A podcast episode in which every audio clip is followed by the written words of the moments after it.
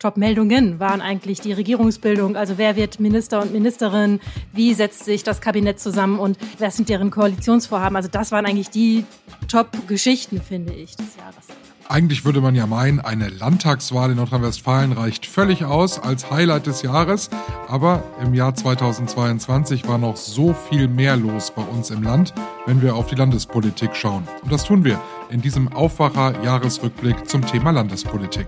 Ich bin Michael Höhing. Herzlich willkommen. Bonn Aufwacher. News aus Bonn und der Region, NRW und dem Rest der Welt. Hallo und herzlich willkommen zum Aufwacher Jahresrückblick. Heute mit dem Themenfeld Landespolitik. Es war ein spannendes Jahr. Es gab Wahlkampf, es gab eine Landtagswahl, eine ganz neue Regierungskoalition am Ende. Gleichzeitig gab es aber auch alte Probleme wie Corona, Bildung, Erziehung und ganz neue Probleme, mit denen man vorher auch nicht so viel zu tun hatte, nämlich die Inflation und die Energiekrise kam auch. Das endgültige Aus von Lützerath und große Fragen zum Strukturwandel im Rheinischen Revier, das waren Themen in diesem Jahr. Und heute wollen wir ein bisschen zurückgucken auf viele dieser Themen eine kleine Bilanz ziehen. Wie hat sich die Politik eigentlich bei uns in Nordrhein-Westfalen geschlagen? Was bleibt an Entscheidungen übrig und wo hat sich vielleicht gezeigt, naja, da muss man im Jahr 2023 unbedingt nochmal ran und noch einiges aufarbeiten. Zwei bekannte Aufwacherstimmen sind heute hier, Sina Zerfeld und Maximilian Plück. Hallo ihr zwei. Hallo. Hallo, grüß dich.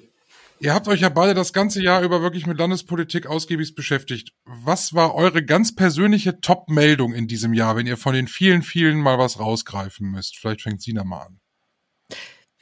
Top-Meldung, Top-Meldungen waren eigentlich die Regierungsbildung. Also wer wird Minister und Ministerin? Wie setzt sich das Kabinett zusammen und äh, wie ist deren, äh, deren, was sind deren Koalitionsvorhaben? Also das waren eigentlich die Top-Geschichten, finde ich, des Jahres. Und bei Max? Boah, es gab so wahnsinnig viel. Ne? Also klar, die Landtagswahl, das ist, glaube ich, das zentrale, äh, das zentrale Thema für uns gewesen. Aber da gab es, was hatten wir? Wir hatten Grundsteuerchaos, wir hatten ein, ein völlig ausgetrocknetes NRW, äh, wir hatten den erschossenen 60-jährigen Senegalesen in Dortmund. Also ganz viele Themen, über die man herzlich und herzhaft in der Landespolitik gestritten hat. Aber am Ende würde ich schon auch sagen, also ich hatte mir rausgesucht, Neubauers Tränen der Erleichterung, als es dann tatsächlich doch nach einem sehr äh, ja, holprigen und schwierigen Wahlkampf dann am Ende dann doch halt eben für die schwarz-grüne Wunschkoalition gereicht hat. Bevor wir zur Landtagswahl kommen, müssen wir über Mallorca sprechen. Ähm, ich glaube, da war Max auch sehr, sehr involviert in die Berichterstattung. Kannst du noch mal auf den Punkt bringen, was war diese Mallorca-Affäre? Viele haben das vielleicht mal im Hinterkopf noch mal gehört, aber vielleicht kriegt man es nicht mehr auf dem Schirm. Was war da damals? Also ich würde sagen, das war der kritischste Moment im ganzen Wahlkampf. Also wir hatten ja erst relativ viel Hickhack in dem äh, berühmten PUA, also Parlamentarischen Untersuchungsausschuss zur Flut. Das äh, hatte sich alles schon sehr im Klein-Klein äh, verhakt. Es ging insbesondere um die Frage, wann waren die politischen Entscheidungsträger im Urlaub, wann waren sie da, um einzugreifen und so weiter. Und ähm, dann drehte es sich immer stärker um Ursula Hein-Essert, die damalige Umweltministerin. Und ähm, dann wurde erstmal öffentlich, dass sie zur Zeit der Flutkatastrophe gar nicht äh, anwesend war, sondern dass sie stattdessen auf Mallorca weite. Damit ging es so langsam los. Dann kamen immer bohrendere Fragen. Dann musste sie plötzlich einräumen, dass sie länger da gewesen war, als sie ursprünglich gesagt hatte. Und als dann auch noch zu guter Letzt herauskam, dass sie da nicht alleine war, sondern dass sie dort auch noch eine äh, Party für ihren äh, Mann, eine Geburtstagsfeier ausgerichtet hatte, bei der auch noch weitere Minister teilgenommen hatten, da war das Maß dann voll. Äh, und das führte dann tatsächlich, äh, nachdem sie noch versuchte, ein bisschen an ihrem Amt festzuhalten, äh, nach einem reinigenden Gespräch, was da stattgefunden hat zwischen ihr und dem Ministerpräsidenten Henrik Wüst, dann dazu, dass sie zurücktreten musste. Das war ja so, dass, dass natürlich sehr viel Aufklärungsarbeit da betrieben werden musste und das alles innerhalb kürzester Zeit. Auf der anderen Seite aber natürlich die SPD versucht hat, diese ganze Nummer für sich im Wahlkampf zu nutzen, sich dabei aber zwischendurch ja auch ins eigene Fleisch geschnitten hat. Das war halt eben so, das, was dann später unter dem sogenannten Ausspähskandal dann äh, in die in die Geschichtsbücher eingegangen ist. Also das war tatsächlich der Punkt, wo es dann auch für die SPD kippte. Also man muss sagen, bis zu dem Zeitpunkt waren sie da moralisch auf jeden Fall in der besseren Ausgangsposition, also äh, führten da auch mit ein paar Toren, muss man sagen. Und äh, dann äh, war, kam es aber zu diesem Ausspähskandal. Da hat, äh, wie es dann nachher dargestellt worden ist, ein Mitarbeiter ähm, äh, der Fraktion hatte dann versucht, dort die Tochter von Ursula Hein-Esser anzufreunden, um dort eben belastendes Material über eben besagte Party äh, bei Instagram zu finden. Und das hat dann natürlich die CDU genutzt, die davor so ein bisschen wie ja, ich, wie sediert quasi äh, durch die Gegend äh, äh, torkelte, äh, durch all halt eben diese Sachen, die bei der Flutkatastrophe schlecht gelaufen war, die die SPD immer und immer und immer wieder gespielt hatte. Und dann sind sie irgendwie, dann war das wie das Aufwachen. Es wurde dann halt eben getwittert, dann ist Ursula Hein-Esser, äh, da war sie schon zurückgetreten, in den Ausschuss gekommen, hat geweint, hat also wirklich da einen emotionalen Auftritt hingelegt. Dann kam der Chef der Staatskanzlei und hat in der, an demselben Tag und hat dann nochmal vorgerechnet, dass Kuchati, also der Oppositionsführer der SPD, auch immer zeitgleich mit seinem Staatssekretär im Urlaub war, als er noch Minister war. Dann haben sie den äh, die Russland-Verstrickung äh, äh, immer wieder vorgehalten. Also das war wirklich so ein Feuerwerk, was innerhalb von so drei, vier Tagen da abgeschossen worden ist. Und äh, damit war es dann dahin mit dem moralischen Vorsprung, den die SPD meinte, zu dem Zeitpunkt zu haben. Ähm, Max und ich, wir waren beide bei Landtagswahl im Landtag. Wir haben das so mitgekriegt und ich fand das, äh, ich fand diesen Hype um die Grünen, alleine auch an diesem Abend, das entlud sich da so ein bisschen, aber es waren auch schon so ein paar Tage vorher und danach es machte mir tatsächlich so ein bisschen Angst, weil ich immer schon dachte, ob die Grünen das hier so halten können, also die, diese Erwartungen so erfüllen können. Also um Mona Neubauer wurde ja, wurde ja, es war ja, ich weiß nicht, wir standen, wir standen im Landtag vor dem Plenarsaal und da, da kam wie so ein Bienenschwarm an uns vorbei und irgendwo muss sie gewesen sein. Also es war ein wahnsinniger Hype um die Grünen und da habe ich echt Angst gehabt. Ja, selbstverständlich kann eine Partei das nicht äh, halten. Also äh, keine könnte das, ne? Wenn eine Partei frisch in die Regierung kommt, dann kommt erstmal die harte Realität und das muss gearbeitet werden und man wird sehen, auf welchem harten Boden man da aufschlägt. Also selbstverständlich folgt nach so einem großen Erfolg erstmal so eine Delle, auch in der öffentlichen Wahrnehmung. Oder was würdest du sagen, Max? Ich glaube auch, dass da halt eben, also die sind natürlich getragen worden, auch ein bisschen von der Bundespolitik, das muss man auch dazu sagen. Also die sind ja, haben ja also durchaus davon profitiert, dass Habeck und Baerbock zu dem Zeitpunkt einfach die Superstars der, der deutschen Politik waren. Und ähm, ich fand das, was du gerade beschrieben hast, Michael, mit der, mit, mit der, äh, die, die, die, wie Mona Neubauer da an uns vorbeischoss, da sah man ihr wirklich, man, man sah nicht die, die Wahlsiegerin da an einem vorbeirennen, weil sie wirklich betroffen wirkte fast schon, äh, weil diese ganze Last der Verantwortung ihr offensichtlich in diesem Moment klar wurde. Also und äh, vor allem ist es ja so, also die, die Grünen müssen jetzt, und das ist halt eben klar, relativ viele unpopuläre Entscheidungen, die halt eben von der Basis nicht gutiert wird, äh, durchsetzen. Und das äh, dürfte ihr zu dem Zeitpunkt auch schon bewusst gewesen sein. Und äh, deswegen ähm, war sie da jetzt nicht die freudestrahlende äh, Supersiegerin, die da durch die Gegend gelaufen ist und gesagt hat, yeah, ich hab's euch allen gezeigt. Also das war mehr schon, äh, das war äh, schon beeindruckend. Und ich glaube, sie sind jetzt tatsächlich in der Realität angekommen und äh, jetzt geht's um Kernearbeit und es sind wirklich die schwierigsten Zeiten, um gerade äh, Landespolitik zu machen. Also wer legt denn dann diesen Schleier der Harmonie über diese ganze Koalition? Ich erinnere mich an Bilder äh, am Rhein im Grünen, äh, Henrik Wüst und Mona Neubauer an zwei Rednerpulten. Es war, es war ja wie eine Hochzeit. Ähm, und gefühlt, ihr mögt das ja anders sehen, ihr seid ja näher dran als ich.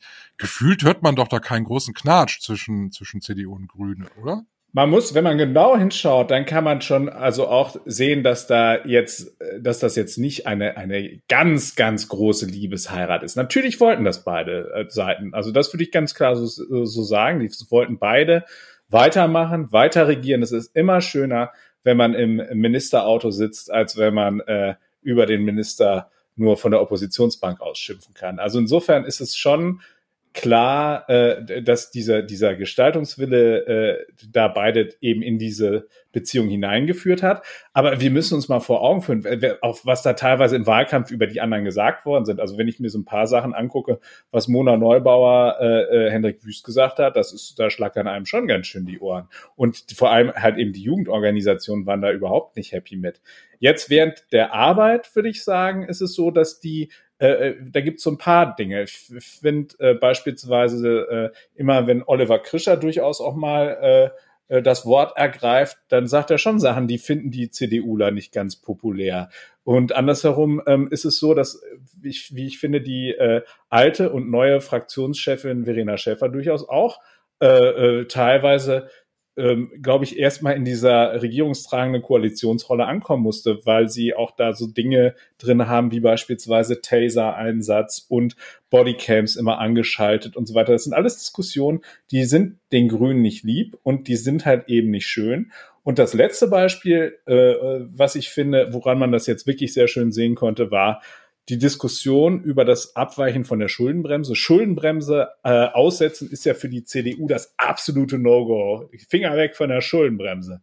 Und da hat aber äh, äh, die stellvertretende Ministerpräsidentin Mona Neubauer in einem bemerkenswerten Interview mit dem WDR schon recht früh im Haushaltsprozess gesagt, äh, das könne sie sich durchaus auch vorstellen. Ähm, und ähm, das äh, ist sicherlich in den Reihen der CDU nicht so gut angekommen. Und da hat man noch versucht, lange rumzutricksen. Und jetzt sehen wir gerade, wo wir da angekommen sind diesbezüglich. Wobei man ja auch sagen muss, daran ist ja nichts Schlimmes. Zwei Koalitionspartner, das muss keine Liebesheirat sein zwischen den beiden. Es darf diskutiert werden und die, das ist sogar von Vorteil, würde ich mal meinen, wenn Wählerinnen und Wähler noch sehen, wo die Unterschiede zwischen den Parteien liegen, dass die nicht immer als geschlossene Front auftreten, sondern klar wird, ähm, was für, was für eine Kompromissgemengelage haben wir denn hier eigentlich? Das ist ja eigentlich das, ähm, was wir auch von Wählerinnen und Wählern erwarten können, dass sie sich damit auseinandersetzen und nicht erwarten, jetzt sind plötzlich alle einer Meinung. Es ist eine Koalition. Die haben sich nicht zusammengeschlossen, weil die das gleiche Parteiprogramm hätten, sondern weil sie meinen, sie kriegen zusammen was hin und zwischendurch wird's äh, sich reiben. Was nur zu vermeiden ist, ist, dass es zu einem Hickhack und eine Streiterei wird, die dann die Arbeit behindert. Das versuchen die ja offensichtlich ganz äh, ganz deutlich zu machen, dass sie da nicht bereit sind, ähm, sich entzweien zu lassen. Den Heldentod des Jahres äh, gestorben hat Lützerath. äh, das, ja, muss man ja so sagen. Äh, ich weiß nicht, ich kannte Lützerath vorher natürlich vom Namen, ich bin unweit der Grube groß geworden, aber viele in Nordrhein-Westfalen werden Lützerath vorher nicht gekannt haben, bevor man gesagt hat, wir baggern es jetzt definitiv ab.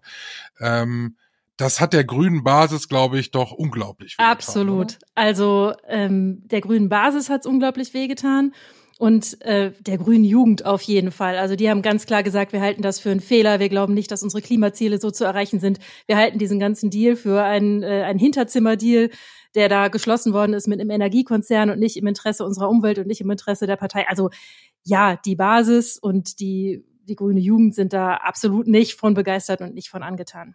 Jetzt mal weg von den Parteien. War es denn unausweichlich, die Entscheidung so zu treffen? Also musste man das so machen? Unausweichlich ist gar nichts. Also man musste auf verschiedenen Ebenen diskutieren. Ne? Ähm, wäre es politisch zu vermeiden gewesen, nur durch Verhandlungen. Ähm, RWE hat das Recht, da abzugraben. Das heißt also, nur indem man das politisch heraushandelt, und das hätten zum Beispiel die grüne Jugend und die grüne Basis auch erwartet, konnte Lützerath dann noch gerettet werden. Ähm, faktisch unvermeidlich für die Energiesicherheit, da gibt's unterschiedliche Ansichten. Die Landesregierung sagt, für die Energiesicherheit war das unvermeidlich. Wir brauchen die Kohle, die da drin steckt, um äh, die Energiesicherheit herzustellen hier in Nordrhein-Westfalen das sind eben unterschiedliche Aspekte. Ich glaube, es ist tatsächlich auch so, dass RWE, ähm, sagen wir mal, nicht dazu äh, beigetragen hat, dass man äh, denen jetzt glaubt, dass es halt eben so dringend nötig, nötig ist, Lützerath abzubaggern. Weil wir erinnern uns, wir springen ein bisschen zurück zur Zeit des Hambacher Forstes. Da äh, habe ich noch einen RWE-Chef im Ohr, der gesagt hat, wenn wir den Hambacher Forst nicht abbaggern, dann gehen bei uns die Lichter aus. Und ähm, wir haben zwar Stromschwankungen und äh, die äh, Netzbetreiber sind auch gerade ziemlich am Limit, aber man hat nicht den Eindruck, äh, dass äh, nachdem der Hambacher Forst jetzt gerettet worden ist, dass dort irgendwie jetzt bei uns flächendeckend die Lichter ausgegangen sind. Also insofern hat da auch ein Konzern durchaus dazu beigetragen, dass man dort auch mit Vorbehalten an die Sache herangeht und sich nicht so hundertprozentig sicher ist. Dann gab es ja diesen großen Gutachterstreit darum, irgendwie, wer, wer, wer jetzt sozusagen dort da diese Gutachten angefertigt haben, die, die dafür gesorgt haben, dass halt eben, ähm, dass eben äh, Lützerath halt eben jetzt wegkommt. Äh, das sind alles so Sachen, die nicht unbedingt gerade vertrauensbildend gewirkt haben und die halt eben dort den Aktivisten in die Hände spielen. Aber Sina hat es ja schon ganz klar gesagt, die Rechtslage ist eindeutig, das Ding ist durch. Also die werden, da werden jetzt im Januar die Bagger anrollen, die Polizeihundertschaften kommen und dann geht's da rund. Aber nicht zu knapp. Wäre Lützerath denn auch gefallen ohne Energiekrise? Also hätte, hätte Fahrradkette, aber äh, ist das, oder ist das jetzt nur eine argumentative Nummer, dass man sagt, das macht sich jetzt gerade gut, will keiner will im Dunkeln sitzen? ich glaube, dass da keiner sich hätte für, äh, dass sich da die Landespolitik zumindest nicht so sehr dafür verkämpft hätte. Die hätten dann gesagt, äh, wahrscheinlich irgendwie RWE, äh, guck mal, Freunde, äh, ihr, also das ist jetzt nicht mehr unsere, unsere Hauptpriorität und wollt ihr wirklich, dass wir jetzt hier nochmal mit so einem krassen Polizeieinsatz dazu rankommen müssen? Ähm, aber das ist jetzt einfach auch der Zeit geschuldet. Also die Energiekrise ist da. Wir sind abhängig halt eben leider noch äh, mehr als vorher von eben diesem fossilen äh, Energieträger und das Ding ist jetzt durch. Es ist halt ein Heldentod, so habe ich es ja, hab ich's ja vorhin auch eingeleitet. Ist man sich dieser Emotionalität bewusst gewesen oder kam die ein bisschen überraschend? Absolut bewusst war man sich der. Das konnte man ja absehen nach der, den Vorgängen um den Ham, Hambacher Forst. Äh, das wussten alle, worauf sie sich da einlassen und mit was es da zu tun haben. Also, dass das ein emotional ganz hochkochen würde und dass da die ganz ähm, großen Bilder, wie Max gerade eben schon gesagt hat, bei rumkommen werden, das war wirklich allen Beteiligten auf allen Seiten klar. Und das wussten die Grünen ja auch relativ früh schon, wenn die auf äh, Parteiveranstaltungen gegangen sind. Beispielsweise, ich erinnere mich an den Landesparteitag, wo die in, in, in Bielefeld, wo dann halt eben äh, diesen, dieser Koalition zugestimmt werden sollte, da standen vor der Halle äh, standen die, die Lützerath-Freunde und haben dort äh, den, das zum Spießrutenlauf in die Halle hineingemacht. Also das war schon, war schon krass und das war schon halt eben auch sehr emotional. Und das ist halt eben wirklich eine Entfremdung, die da stattfinden kann, die für die Grünen durchaus auch noch gefährlich werden kann. Emotionales Thema ebenfalls, äh, weil es auch ein sehr wichtiges landespolitisches Thema ist, ist Bildung und Erziehung. Wir hatten in den vergangenen Jahren ging es da überwiegend natürlich immer wieder um Corona-Regeln. Äh, fällt die Schule aus oder äh, macht die Schule wieder auf? Unter welchen Voraussetzungen macht die Schule wieder auf? Wie war das im Jahr 2022? Was war da in Sachen Bildungspolitik los? Es äh, musste sich ja erstmal alles einpendeln durch die Landesregierung, aber Schule ist weiterhin das große Thema eigentlich. Ne? Ja, ganz genau. Die Probleme sind eben manifest und riesig. Es gibt äh, den Lehrermangel, es gibt die Corona-Situation, Krankenstände an den Schulen. Also das Schlimmste ist tatsächlich der Lehrermangel. Also das ist das größte Problem, um das sich eigentlich alles dreht. Ähm, ja, das Jahr 2022 muss man da eigentlich zweiteilen. Also ähm, unter der alten Landesregierung ging es bis zuletzt runter und drüber. Äh, bis zu, also wir hatten kurz vor der Wahl gab es noch diese Problematik mit Corona-Vorschriften für die Schulen, wo sie dann nicht wussten, äh, dürfen wir jetzt noch Test machen, Tests machen oder sollen wir das bleiben lassen? Und ähm, dann nach der Wahl, nachdem die äh, neue Schulministerin übernommen hat, ist da sehr viel Ruhe eingekehrt. Die hat da also einen ganz anderen Stil. Es gab zwei große, äh, zwei große Aufschläge des Schulministeriums bei den Schulen. Das eine waren das Corona-Konzept für den Herbst, also wie soll die Schulen äh, einigermaßen sicher durch den Herbst und durch den Winter kommen. Und das zweite war jetzt ein Maßnahmenpaket gegen den äh, Lehrkräftemangel. Und in beiden Fällen war es so, dass sie sich wohl, also Ministerin Feller sich wohl im Vorfeld wirklich sehr gut mit den verschiedenen Verbänden ausgetauscht hat. Ähm, offenbar scheinen die Argumente, die es auf allen Seiten gab, gehört worden zu sein. Denn natürlich sind mit keiner Maßnahme und keiner Entscheidung immer alle zufrieden. Aber der große Aufschrei, der ist eben ausgeblieben. Es gab nicht von allen Seiten die große Unzufriedenheit, ähm, womit müssen wir jetzt wieder zurechtkommen. Da scheint sie ein ganz glückliches Zuhändchen zu haben. Personalmangel hast du gesagt. Ich meine, das ist ein Riesenthema. Wir haben auch im Aufwacher darüber berichtet, nicht nur in Schulen, sondern auch in Kindertagesstätten ein Riesenthema. Und das ist gefühlt seit, seit Jahren ist das doch ein Thema. Und es bekommt irgendwie keine Landesregierung gelöst. Zumindest ist das so mein Eindruck, oder? Also was die Schulen betrifft, möchte ich mal prognostizieren, diese Landesregierung kriegt das auch nicht gelöst, weil äh, du musst die Lehrer erstmal ausbilden und das dauert so ungefähr sieben Jahre, so ein Studium. Und es gibt jetzt noch nicht genügend Studienplätze. Die müssen erst noch geschaffen werden, um tatsächlich ausreichend auszubilden. So, und die werden auch nicht von jetzt auf gleich geschaffen, um tatsächlich ausreichend auszubilden. Also, was wir über Jahre hinaus erleben werden, ist Mangelverwaltung und der Versuch von allen Ecken, jetzt geht's am Seiteneinsteiger. Ne? Es sollen ganz viele Seiteneinsteiger in die Schulen kommen. Es gibt ähm, jetzt mehr Bereitschaft seitens der Landesregierung, äh, Abordnungen vorzunehmen und die auch länger vorzunehmen, also Lehrer von einer Schule an die andere abzuordnen und das auch für einen Zeitraum von zwei Jahren. Und da gibt's also ziemlich umfangreiche Maßnahmen, um Mängel auszugleichen. Und eigentlich sind sich auch wirklich alle einig, das ist nicht schön, aber notwendig. Zumindest wird das jetzt angefasst. Was die Lehrerausbildung betrifft und den Lehrkräftemangel betrifft, ja, das wird noch lange so weitergehen. Ne? Man kann da so ein bisschen gegensteuern, aber das wird nicht behoben, auch von dieser Landesregierung nicht. Also die kann sich äh, auf die Fahnen schreiben, wenn sie es schafft, die Weichen richtig zu stellen, dafür zu sorgen, dass dann in der übernächsten Legislaturperiode vielleicht die Lage besser aussieht. Aber kurzfristig wird da gar nichts. Schauen wir, bevor wir auf das Jahr 2023 gucken, nochmal auf die, auf die Oppositionsparteien. Wir haben jetzt viel auch über die, über die Landesregierung gesprochen. Der, bei der SPD fällt, fällt auf, ähm, in ersten Personalreihe hat man nicht viel getan, oder? Also Thomas Kutschaty ist immer noch da. Hätte man ja eigentlich nach so einer Wahl auch nicht erwartet. Naja, es ist schon so, dass, dass äh, da durchaus auch der eine oder andere äh, sicherlich äh, die Faust in der Tasche ballt. Ähm, aber jetzt erstmal in der Fraktion sieht es so aus, als hat er seine Position gefestigt. Äh, das Entscheidende wird werden, äh, wie sieht die Partei das? Und da steht eben der Parteitag erst im Frühjahr an. Und dann, ähm, bis dahin ist äh, versprochen, dass es eine äh, schonungslose Aufarbeitung dieser äh, Wahlniederlage geben wird. Und ähm, dann wird sich zeigen, ob da das gegnerische Lager, ähm, das es ja durchaus gibt, ähm, dann aus dem, äh, aus dem Busch kommt und sagt, hier, wir stürzen jetzt Thomas Kutschaty. Im Augenblick sieht es nicht so aus. Der hat die äh, Fraktionsführung neu aufgestellt ähm, hat dort halt eben äh, Leute um sich geschart, mit denen er da jetzt mit so Themenclustern ähm, dort die Politik betreibt und ähm, die, äh, ich würde sagen, da, das machen sie jetzt, ähm, äh, also es ist so, es wird viel gefordert, das ist so das typische Oppositionsgeschäft, äh, wo man häufig auch mal fragen muss, äh, wo das ganze Geld eigentlich herregnen soll, aber insgesamt würde ich sagen, äh, in der Fraktion sehe ich da wenig Widerstand gegen ihn. Äh, wenn, dann wird spannend, wie er sich dann halt eben am Parteitag positioniert und wie er da dann halt eben die Wiederwahl zum Landesvorsitzenden hinbekommt.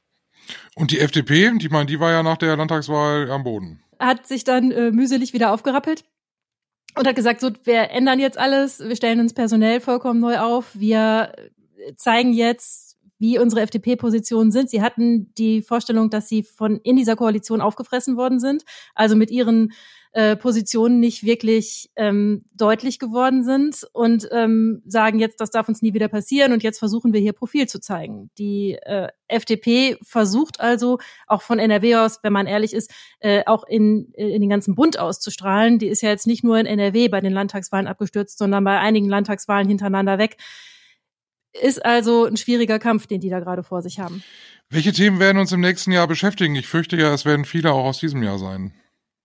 Das, das befürchte, es wird so sein. Ne? Das wird so sein. Also da ist eine ganze Menge von Dingen, die, mit denen wir uns weiter beschäftigen müssen. Wir werden jetzt, wir laufen auf die Wintermonate zu. Das heißt also, wir werden erleben, dass die Flüchtlingsfrage sich wieder deutlich mehr zuspitzen wird. Wir werden ähm, uns mit dem Fachkräfteengpass und dem Fachkräftemangel, über den ihr ja gerade schon gesprochen habt, deutlich mehr auseinandersetzen. Wir werden uns mit Fragen rund um die kommunalen Altschulden äh, befassen müssen, auch wenn die Kommunen jetzt gerade nochmal 500 Millionen von der Landesregierung rübergeschoben bekommen haben. Aber äh, dieses Problem ist auch weiter ungelöst. Und wir haben halt eben das große große Thema, äh, das, das uns weiter begleitet, nämlich halt eben Transformation, sprich insbesondere halt eben auch Energiewende, äh, die die Windräder, äh, die hier eigentlich äh, aus dem Boden schießen müssten, mit äh, mit den Vorrangzonen und so weiter, die halt eben auch näher an die Wohnbebauung ranrücken. Das wird alles halt eben noch zu sehr viel Diskussionsstoff führen, äh, neben den Themen, die wir natürlich sonst auch noch alle haben. Welche Schlagzeile wollt ihr im nächsten Jahr am liebsten schreiben?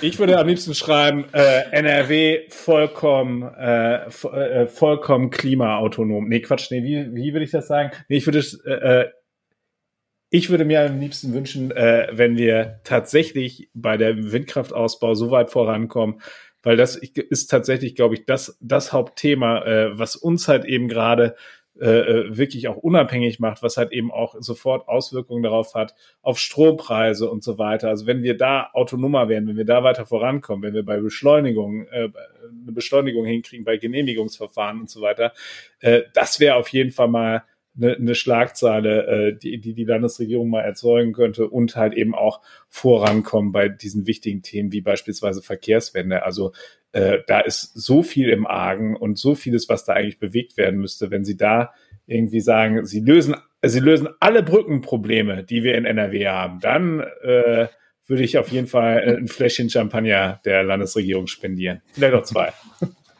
Und Sina? Ja, wenn, wenn wir träumen dürfen, also da möchte ich gerne schreiben, Lehrkräftemangel rechnerisch behoben, ja, also es gibt dann doch genügend Lehrkräfte. Ähm, und ähm, Kita-Situation entspannt. Familie müssen nicht mehr morgens gucken, äh, ob sie ihr Kind in die Kita bringen können oder nicht, sondern es gibt genügend Erzieherinnen und Erzieher. Oh ja, ganz, ganz wichtig. Das rückt ja wirklich nah. Ähm, gute Ogata-Planung fürs ganze Land gefunden. Das würde ich auch ganz gerne. Also da sehe ich im Moment noch eine große, große Baustelle. Der offene Ganztag, der das kommt ja, wie wir alle wissen, der Rechtsanspruch auf einen äh, Ganztagsplatz für Grundschüler. Nach und nach baut sich das auf, aber so schnell wie sich dieser Rechtsanspruch aufbaut, bauen sich auf keinen Fall die Schulen auf und auf keinen Fall die Erzieherinnen und Erzieher auf, die die Kinder dann betreuen müssen. Also das wäre wirklich ein Traum, wenn man schreiben könnte, da gibt's jetzt aber einen Plan dafür. Das wäre doch schön, wenn das so ist, wenn wir in einem Jahr hier sitzen und sagen, jetzt sind genau die Schlagzeilen gekommen, aber hm, hm, hm. gucken wir mal. Sei doch mal ein bisschen optimistisch. Ja, ich bin immer optimistisch. Ich bin, bin, fast völlig sicher, da wird sehr, sehr hart dran gearbeitet, dann wird das ja wohl auch passieren.